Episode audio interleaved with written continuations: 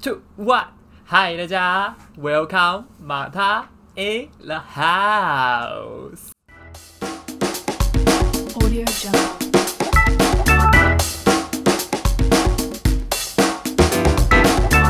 耶，Hello， 嗨，大家，今天又是我们新一集的 Podcast 了，而且现在呢，一样也是差不多晚上快十一点。然后今天呢，这个主题其实是我今天在出门吃饭的时候吧，灵光一闪，就是想到的一个主题。那我今天呢，就是在开始讲主题之前，稍微跟大家 update 一下我的近况好了，就是我最近在准备申请的文件之后，我就遇到了一个大难题。因为就是我们通常申请就任何学校的时候，都要写一些像是履历或者是自传啊。因为我不是之后要去申请国外的学校嘛，我发现要写全英文的自传真的太难了吧？或者是对我觉得写全英文的履历我已经过这关了，然后这也是卡我很久。然后重点是写全英文的自传真的是要我的命，因为我真的是很难去把我很想要讲的东西用英文来表达。所以我最近也是，就一有时间就在摸索这块就是难解的谜这样子。希望我就是近期赶快把这份东西解决这样子，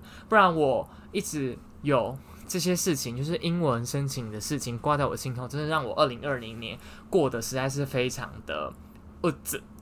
就是觉得无时无刻好像都有事情没做完那种很不愉悦的感觉啦，因为我就是那种一定要把清单上事情都划掉，我才会觉得最近有平静下来，但是就是很可惜的是，就是二零二零年我一直就是困在这个点这样子。好，没关系，就是跟自己说声加油，就老样子，希望我可以赶快把我的英文练起来。好，那今天呢，就是要来跟大家聊主题。我们点进来的时候，其实标题就会看到了。我今天想要来跟大家聊聊关于负面评论、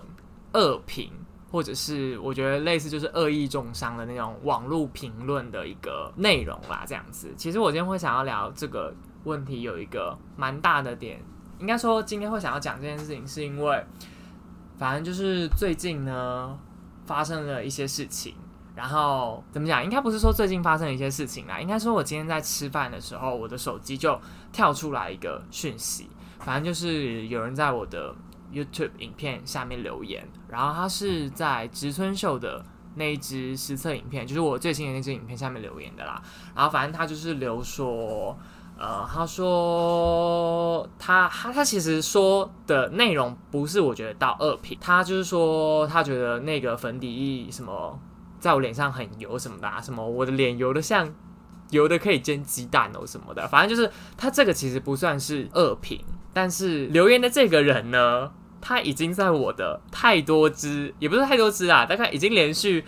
五只吧。大家如果从最新的影片开始往回算五只，都可以看到这个人的留言。然后他之前有留一些言，我觉得就是有一点点，我觉得他留感觉是有点像在找茬嘛。就是我会觉得内容上并没有什么不对的地方，但是他就是会在下面留言区这样子，就是说一些我自己觉得没有那么，我自己听起来没有到很舒服啦。虽然可能不是恶评，但是我觉得他有点故意在找我麻烦的感觉。上次他可能就直接说，哦，他觉得这个五题很没重点，很无聊。就是你，你懂我意思吗？就是这个留言他其实是可留可不留的。好，反正就是因为他这个人他留言了五六次，就是已经留言到我已经很有印象，他只要我发影片，他就会留言这样子。大家如果有兴趣的话，可以自己去看。那我今天就是因为今天我的新影片，因为我这个新影片其实已经发布快一个多礼拜，然后我想说，哎、他这些怎么没有来留言呢、所以我就以为他已经没有要再留了。结果今天中午吃饭的时候，又看到他就是留言了这样子，所以我今天就。其实每次我看到这种留言的时候，我心里都会思考一下，就是想说，那他讲的是不是正确的嘛？然后我想说，嗯，就是他已经留言太多次了，所以我今天就是想要，就有点北宋，你知道吗？但是我先跟大家讲，就是其实对于我们这种影片的创作者嘛，或者是我在网络上不是很常会在不管是 IG 或是 YouTube 做任何创作，我自己觉得这种评论对我来说都是好的。因为我自己觉得，像我们这种创作者最怕最怕的，反而不是没有人留言，或者是什么恶评很多。我其实觉得最怕的是没有人要留言，或者是没有人要看影片。所以其实有一个这样的人，他就连五六支都留影片的，就是情况出现的时候，我心里是觉得啊，还蛮有意思的，就是因为就是至少会有人会想要专门在你的影片下面留言，我其实就是一件很难的事情，因为我自己看 YouTube 影片，我几乎从来都不留言的，因为我就觉得到底有什么好留的？我真的会留言的时候，就是只有那种我觉得这个影片的那个 YouTuber 是我很喜欢，或者是影片我觉得实在是太有共鸣的时候，我才会去留言的。我觉得不论好不论坏。这种影片的回复，我觉得对我而言啦，我觉得应该对所有的影片创作者来说都一样，就是它算是一个蛮重要的动力嘛。其实我我今天针对这个人，他重复了五六次，应该不是重复啦，就是他在我的影片、新的影片都有做，呃，算是没有到这么给予。正面评价的留言的一个情况，我个人是觉得没什么感觉，我反而是觉得说，哦，幸好还有人来留言这样子。但我觉得他今天就是可以带出我比较想讲的关于一些我我，因为我以前早期其实有经历一些些算是恶意评论之类的事情吧，或者是我身旁有一些朋友，他们其实以前也有遭遇到所谓的，我自己觉得有点像网络霸凌那样的东西啦。然后刚好可以趁这个机会稍微来跟大家聊聊这件事情，因为我相信，嗯。我不知道哎，如果你不是像我或我的朋友一样，就是有很活跃在网络上发表一些东西，或者是制作一些创作一些作品啊，或者是可能你呃以往的，就是行为作风嘛，是那种比较呃怎么讲外放大辣辣的，我觉得都还蛮有可能会成为就是这种网络评论或者是恶评攻击的对象。但我相信可能大部分的人比较没有，所以我觉得这个部分就是可以。我觉得可以从我这个比较算当事人角度跟大家聊聊我对恶评的一个处理方式以及看法嘛，这样子。那今天这个其实就是 YouTube 那个影片的留言，对我来说，我觉得并不太算是恶评，它比较像是一个 feedback 这样子。所以，嗯，它其实并不是我今天最想讲的，就是那个恶评的内容啦。我先跟大家讲一下，哈，其实我从以前到现在嘛，从小学、国中。其实好像没有啦，就是应该只有小学吧。就是因为小学，我觉得那时候大家比较不懂事，所以有时候就是啊，因为我就是你知道，我就是比较怎么讲，爱漂亮嘛，或者是反正以前就是会有人说啊，他觉得我有点娘娘的这样子。不过其实因为我我个人是一个对于这种事情很，就是我是一个很能去接受这种内容的嘛。啊，我先跟他讲，其实我从以前到从小学、国中、高中。到大学吧，反正我是从来没有被真的就是因为遇到这种什么语言霸凌嘛，而感到什么很害怕什么，我都没有。反正我最后都跟那些人当朋友这样子。就是如果一开始就是在班上，然后刚开学，可能就是有些人觉得啊，我好像娘娘的什么的，但是我最后都是跟他们变成好朋友这样子。所以我其实对于这种东西，如果是以我个人来讲，我个性上我就是那种很大而化之啊，然后。反正我觉得我就是偏搞笑的那种型啦，所以我我其实比较印象深刻，因为其实我国中、高中都就是我觉得那时候大家已经算有点长大嘛，像因为国中的时候，我我觉得我还是反正我无时无刻都是这个样子，就是有点娘娘的，然后讲话就是这样子，然后又有点搞笑。但是我觉得有个很大的点，像虽然是国中的时候，呃，我因为我蛮爱打篮球的，国中的时候啦，诶，大家不要以为我不会打篮球，我国中的时候可是班级的先发，然后我们。班都是年级的前三哦，啊，反正就是因为我那时候国中抽高抽的蛮快的啦，就我那时候我记得好像我在我们班好像第。一高还第二高吧，反正那时候就是因为打球关系，所以我就是跟大家打成一片这样子，打篮球的这个缘故啦。所以那时候其实也没有发生什么事啊。高中就更不用讲啊，就是我我是觉得现在大家都没有在 care 说男生讲话娘不娘的这件事情啊。所以其实国中跟高中我都没有因为这种事情什么遭遇过一些恶评啊，或者是言语霸凌什么的。顶多就是大家刚开学的时候第一面见到我的时候，可能会觉得说，呃，这个男生怎么好像有一点娘这样子。但是后来就没有了这样。那国小的时候，我还蛮有印象的，就是小一、小二吧。那时候的情况就是比较严重，可能就是会有一些人就是很喜欢用这个点去怎么讲弄你嘛。但那时候其实我也没有发生什么事啊，老实讲，就是那时候我也是就是听听，然后笑一笑啊。可是因为那时候我后来会跟他们跟他们当朋友，是因为我还记得。就是我那时候国小的时候，我超级宇宙无敌爱表演，尤其是我超爱跳舞，所以我还记得那时候每次班上，反正我们班导就知道我很喜欢表演，所以反正那时候国小不是就超常会有什么同乐会。什么什么任何需要表演的场合，然后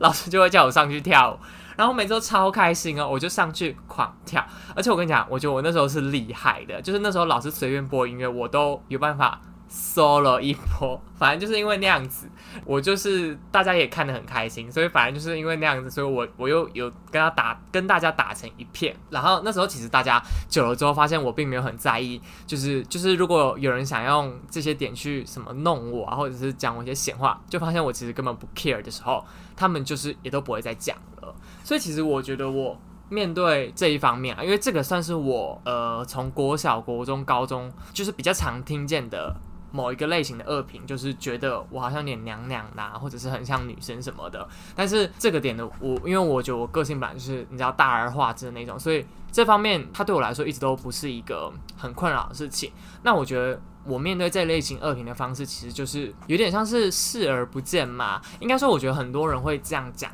的一个很大的原因，就是他们很希望。他们讲出来这些话之后，可以带给你，就是可能就是有点上对下那种欺凌的感觉。可是当你就是完全完全不在乎，就是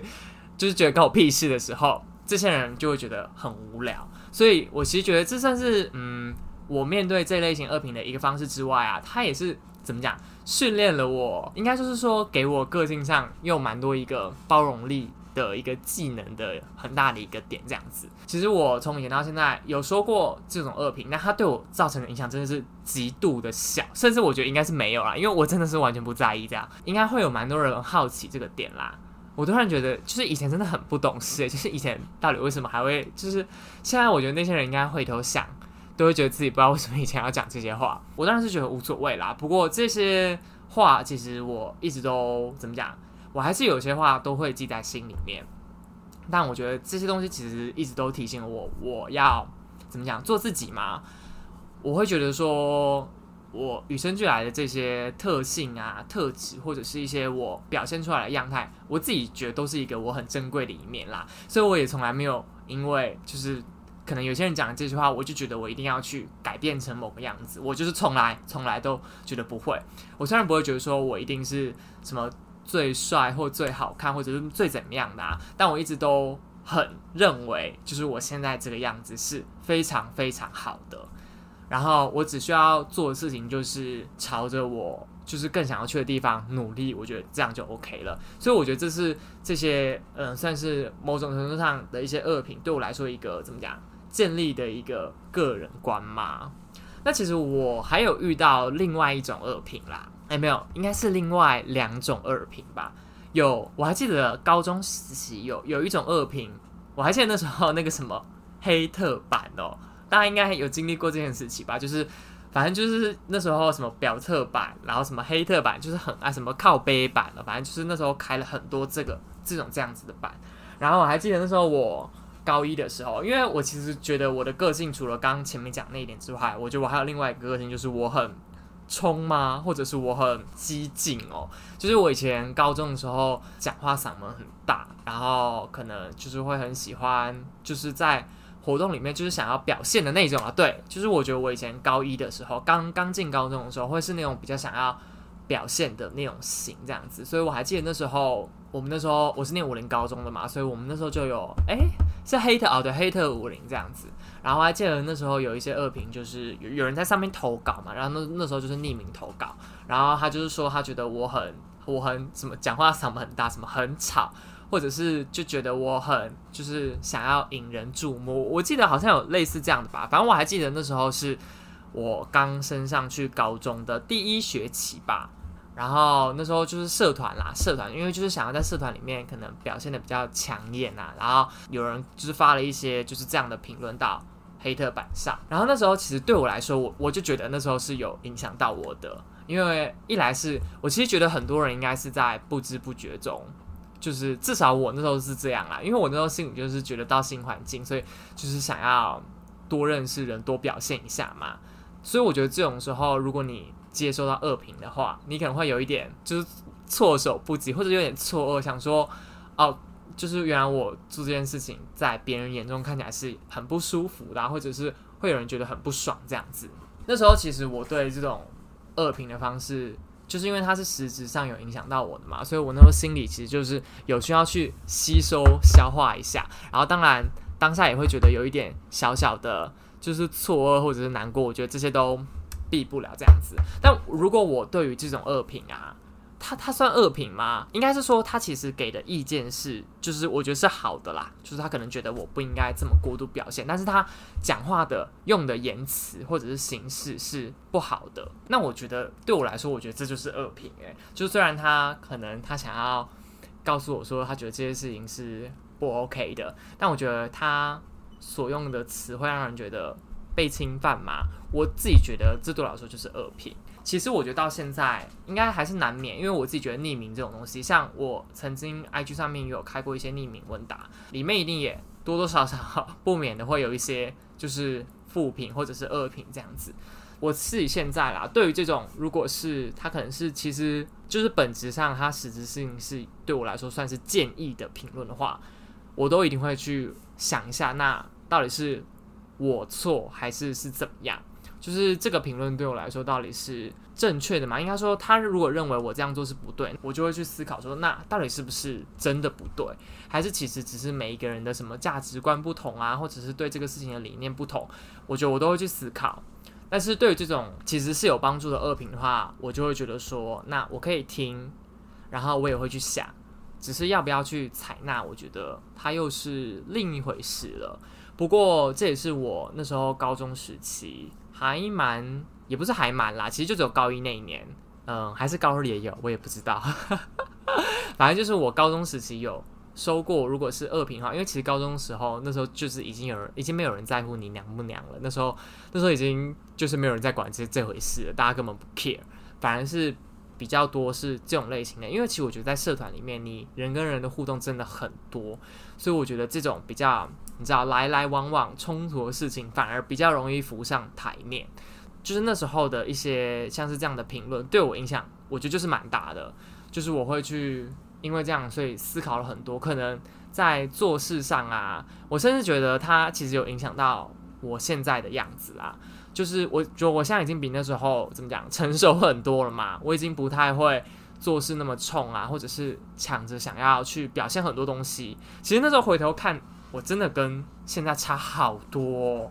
我我我真的很印象很就是很清晰吗？我高一那时候是大概是怎么样子哦？反正那时候真的是涉世未深呢，因为就觉得上了第一志愿之后就要好好玩社团，所以真的做很多事情都好浮夸，然后讲话真的很大声啦，真的是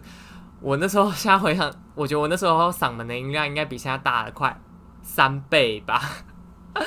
如果你以前跟我高中同校或者是同一栋的话，你一定感受得到这样子。但我其实觉得那时候的恶评啦，虽然表面上看起来是我觉得真的是用词不太妥当，但我觉得本质上来说，它其实改变我蛮多的。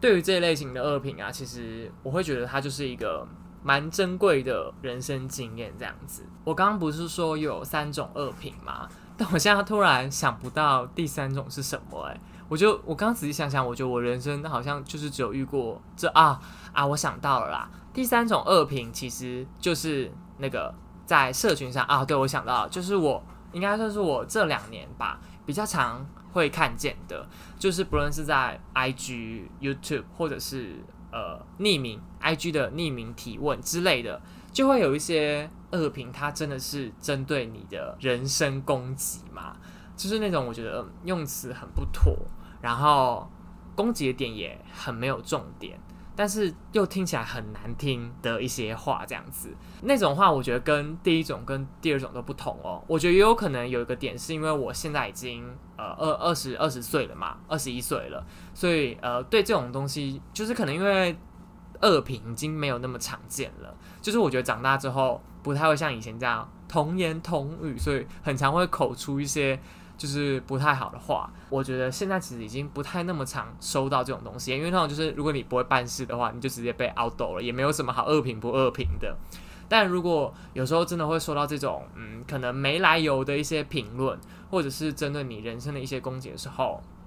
它其实我觉得是很容易去影响到你的心情的。尤其是我自己觉得长大之后，每个人面对就是可能很多事情的压力的抗压性不不太一样啊，所以如果你突然就是没有理由的被这样子讲的时候，你一定会觉得很委屈或者是很难过什么的嘛。那因为我其实有讲过，我记得我是上一集吧，对，上一集有讲过说，其实我的个性是很乐观的嘛，所以对这种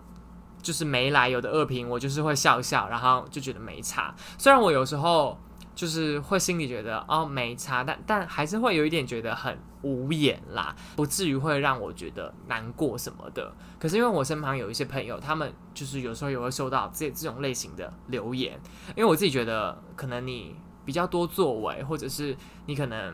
maybe 你在社群上比较多人关注啊，或者是可能你比较多表现，我觉得喜欢你的人多，或者是觉得你不错的人多，一定一定避不了的会有人觉得。就是可能会瞧不起你啊，或者觉得你在装装装样子而已。我觉得这些都很常见。然后我自己就身旁也有一些朋友，他有时候会这样子受到一些没来由的攻击的时候，心情就会变得很低落。对于这种恶评，我有时候就会很 confused，说那留下这些人的人，他们到底出发点到底是什么？我就是很不解。像我今天最开头讲的那个 YouTube 影片的那个留言，其实虽然他有一些。意见可能不算是算是比较激进的批评吧，可是有一些我真的觉得他就是没来由的找茬，那我就会觉得说，那他当初在打下这些字的时候，他到底为什么要浪费时间打下这些字？因因为我我我跟你讲，我是人生中从来没有就是留过任何恶评或者是怎么样的人，因为我会觉得说你不喜欢你就划掉就好啦，就是完全不懂为什么要花时间在那边慢慢打，说你哪里不好，你哪里怎么样。你什么地方很不 OK，然后还要用一些比较不雅的文字去包装这样子，所以我一直其实都很不能理解这种网络恶评或者是网络霸凌的这些你知道键盘手他们到底在想什么这样子。对于这种恶评，其实我当然就是笑笑看过，因为我自己觉得从事网络创作本来就避不了这些事情。只是对于这种恶评，我就会觉得，因为身旁就是有朋友受到影响，所以我会不太解。就是应该是说想要呼吁大家啦，就是我相信有在听我 podcast 的人，一定都不是会做这种事情的人。但就是我觉得，反正今天就是有一个平台，想说跟大家聊聊天，反正就是也是呼吁大家。我觉得这种此风不可长啦，这种恶评留言的行为，我一直都很不认同，然后也希望它就是不要再发生了这样。因为毕竟就是这种东西，其实还是影响到非常非常大多数的人，尤其是可能不论是在网络上荧光幕前的人，我都觉得这对他们来说，这种没来由的攻击都是很不好的。这样子，好啦，反正今天就是跟大家简单分享一下我从小到大对于一些恶意评论啊，或者是网络评论恶评，就是从我今天就打开手机看到那个人又来留言的时候。一路延伸到我今天的一些话题，这样子，然后顺便跟大家分享一下好了。我今天晚餐的时候吧，我就看到就是蔡康永的一个影片，反正就是我在 YouTube 上面滑到的。然后他刚好反正就是接受访谈，然后他在讲他之前不是有写一些书，什么蔡康永的说话之道吗？我记得是这样子吧。反正他就有说，他那时候写说话之道那本书的时候，其实是为了。希望教大家怎么你知道处事圆融啊，怎么在职场上的一些说话术，让你可以跟大家和乐融融的相处。那本书应该是几年以前了吧？反正我看到那个影片是最近的。然后他就说，他其实后来才发现，他当初写那本书教人怎么说话，其实是很他觉得其实没有那么必要，因为他后来就觉得说，大家现在啦，人活在这个世上，就是还要为了这种事情，就是。装来装去啊，或者是还要因为这些，就是想要讨更多人欢心吗？或者是求一个职场和平生存什么的，还要这样子说话很累。那边影片里面他就讲到说，他觉得今天就是去工作，如果你今天去工作，应该就是为了钱，所以其实你有拿到钱就好。这样，他就是说，如果今天老板大骂你什么的，你今天还要用他教的那些说话术吗？或者是你平常还要用这些说话术跟同事之间有点算是戴着面具的应对的话，他觉得很没有必要。因为如果你今天是为了钱去工作，那那你就是不管怎么样跟大家讲不好话，反正你最后有拿到钱，他觉得就 OK。反正他就是说，他觉得应该要花更多力气在自己或者是在自己想要去追求的东西上面。这样，他也有说。在朋友圈之间也是，他就说他觉得搭人啦，在朋友圈之间就很像是把自己变成一个橱窗吧。我记得就是你就要一直展现很多东西给你身旁的朋友，不论是你熟或你不熟的朋友都好，但是你就是要一直展现很多不一样的一面给他看，可能是光鲜亮丽的，或者是你有时候情绪很不好的时候，你都要发个动态，就希望大家来。就是关注你啊，或者是问你为什么？其实一来是那样你累，二来是其实你的朋友们也需要花很多时间去关注你，或者是安慰你什么的，那样也很累。这样，所以他就说他自己觉得这些事情其实你都可以不用做，然后你就是只要花力气跟心思在你最喜欢或者是你认为最值得投资的事情上面就好了。反正我我今天。那是大概半天前看的影片了，我现在有点印象小模糊，但我印象中他整个影片大概有讲到这几个点，然后其实这几个点都蛮 touch 到我的。我虽然没有看过蔡康永那本书，但是其实我一直都蛮想去买他，因为他有说他在说话之道之后，好像是有在准备要再出一本书，还是已经出一本书了。但是我蛮想要买他说的那一本书，就是说话之道后面的那一本书这样子。个人觉得。就是因为我之前有看过一些蔡康永的访谈影片啊，或者是一些网络的访谈文章吧，觉得他的那种人生观感觉是跟我蛮 match 的，所以之后 maybe 也想要去看一下他的书，稍微再更了解一下。如果大家有看过，也可以在下面留言跟我讲说好不好看这样子。好啦，现在已经晚上的十一点十七分了，那我明天还要实习，今天也是过得非常的快这样子。那今天呢？今天是 EP 几啊？EP 三吗？啊，不，EP 四了。对，那今天 EP 四的 Podcast 就到这边结束了啊。那希望大家会喜欢，喜欢的话记得给我五星，就是五颗星，然后也可以在下面留言说你想要听到的内容或者是其他主题什么的。好啦，那今天的 Podcast 就到这边，那我们大家就下一集见啦，拜拜。